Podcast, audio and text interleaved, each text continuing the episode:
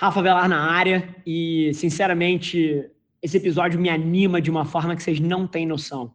Eu sou apaixonado pela tese que em 2020 cada vez mais você pode ser de fato quem você é e você não precisa ficar ponderando as suas escolhas e a sua imagem para o que a sociedade espera. Isso é cada vez mais mainstream. E no episódio de hoje eu compartilho um pouquinho da forma que eu acredito que isso está se desenrolando. Espero que com isso você possa me usar de escudo, de escudo para se proteger, para poder ser cada vez mais quem você quer ser de fato. Beijo. Esse é o Nas Trincheiras. Eu acho que dentro de um cenário que está sendo debatido num nível executivo tão alto, né? Então, pô, desdobramentos da diretoria executiva da agência, uma reunião de conselho e eu tô vestido igual a porra do Eminem aqui. Sou fãzaço, adoro a cultura street, cultura, cultura de rap, tanto no Brasil quanto no cenário lá fora. Mas, enfim, eu vestido assim num dia tão executivo é um assunto que eu queria trazer para a mente de vocês, para vocês repensarem muita coisa, tá? 2020 é um ano onde os altos executivos das maiores empresas do Brasil te mandam emojis de cocô, te mandam emojis de carinhas rindo, te mandam kkkkkkk. Então, assim, acredite as mesmas dinâmicas que você vive com seus amigos no grupo de WhatsApp acontecem nos grupos com que eu participo, por exemplo, que tem 10, 20, 30, 40, cento e poucos, dependendo do grupo, CMOs, diretores de empresas, executivos, CEOs. Essas mesmas dinâmicas acontecem. As pessoas compartilham memes, as pessoas.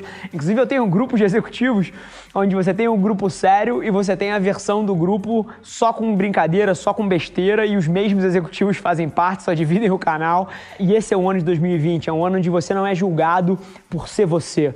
Você não é julgado por ser uma pessoa que ri, uma pessoa que é descontraída. Você é julgado pelo seu ponto de vista. Acho que há 10 anos atrás o mundo era muito mais chato.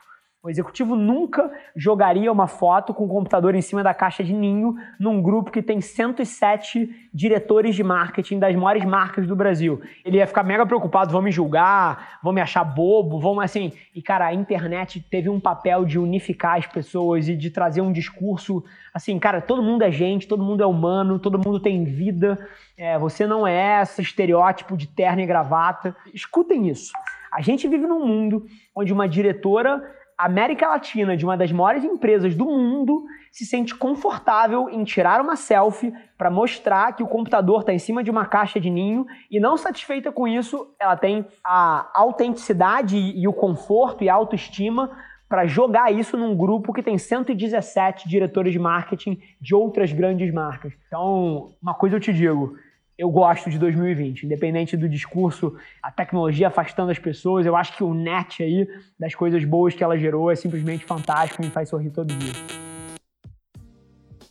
E aí, galera do podcast, Rafa Velar na área, para tudo. Igual o João Kleber, para, para, para, para, para, para, para tudo.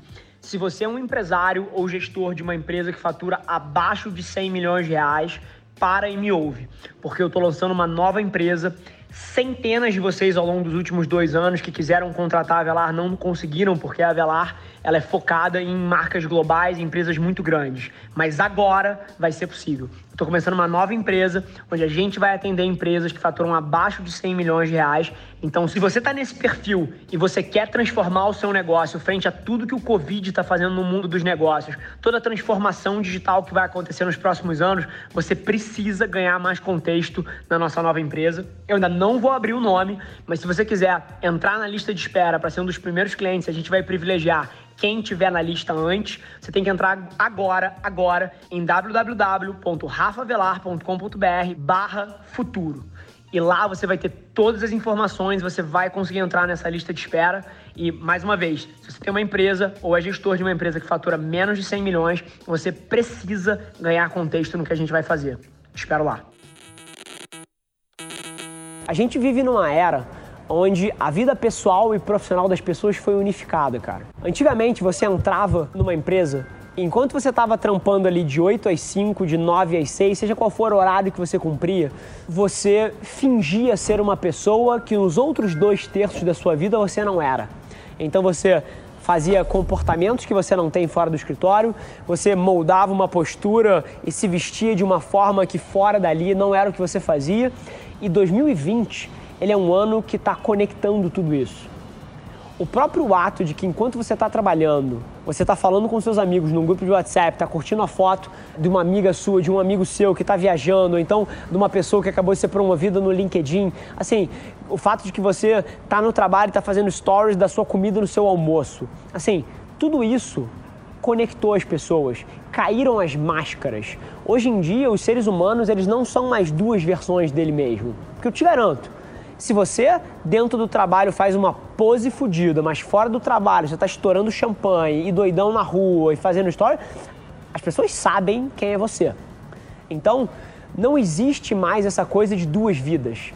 A derivada que vai trazer felicidade, e aí eu acho que o que a gente tem que debater não é pela ótica de sem trazer efeitos negativos, mas é como gerar felicidade nessa interseção entre o profissional e o pessoal. Essa é a pergunta.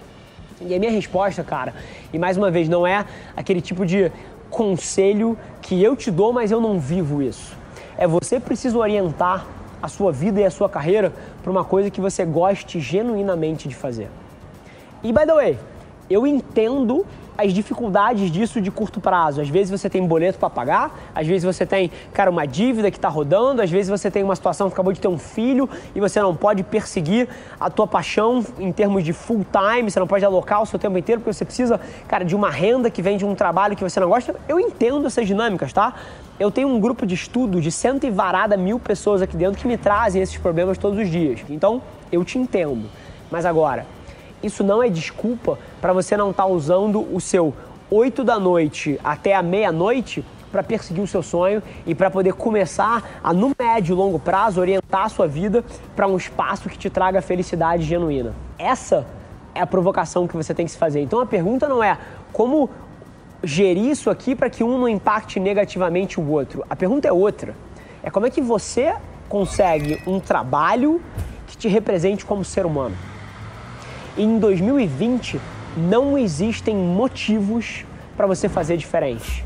No curto prazo, eu entendo que você possa ter que se comprometer com algumas coisas que não são 100% isso, para você passar pelos desafios que as suas escolhas passadas colocaram, ou que a, de onde você veio na vida estaram nessa situação, mas no médio e longo prazo, cara, isso aqui é uma ferramenta para você orientar a sua vida para onde você quiser. Se você tem paixão por aquário e por peixes, ou por smurfs, ou por, sei lá, rugby, eu te garanto que na internet você consegue criar uma vida e um estilo de trabalho que te bote dinheiro no bolso e que te traga mais felicidade de forma que você possa ser um ser humano só 100% do seu tempo.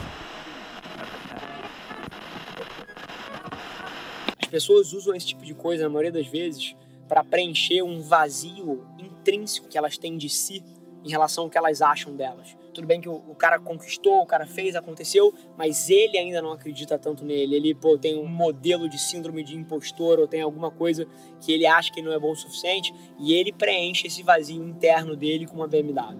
E ele preenche esse vazio interno dele com um cinto que custa 7 mil reais.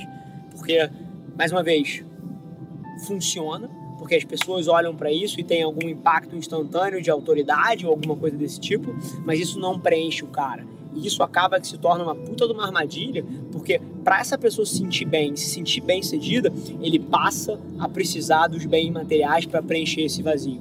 Quando na verdade o que ele precisa é, cara, passar a enxergar valor na pessoa dele e construir a autoestima dele de dentro para fora e não de fora para dentro.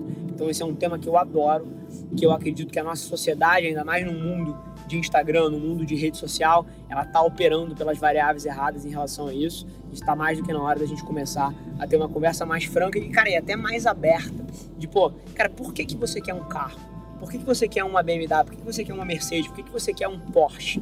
Isso é porque você é fascinado pela engenharia da parada e pelo carro? Ou é porque você quer provar alguma coisa para alguém e você quer que as pessoas te enxerguem de uma certa maneira? Porque essa é a maneira errada de você consertar esse problema. Esse foi mais um episódio da nossa experiência em áudio. E como eu já falei, eu adoraria saber que você está gostando do que a gente está compartilhando por aqui. Então não esquece, se você está tirando valor desse conteúdo, ia significar o um mundo para mim, que você tirasse um print da sua tela, postasse no Stories me marcando e aproveita para ir na sua plataforma favorita também e deixar um rating de cinco estrelas e um comentário lá, ajudando a gente a construir essa comunidade tão vibrante que move o Brasil para frente através do empreendedorismo e que fala desse Brasil que dá certo. É um prazer ter vocês comigo e a gente se vê no próximo episódio do podcast.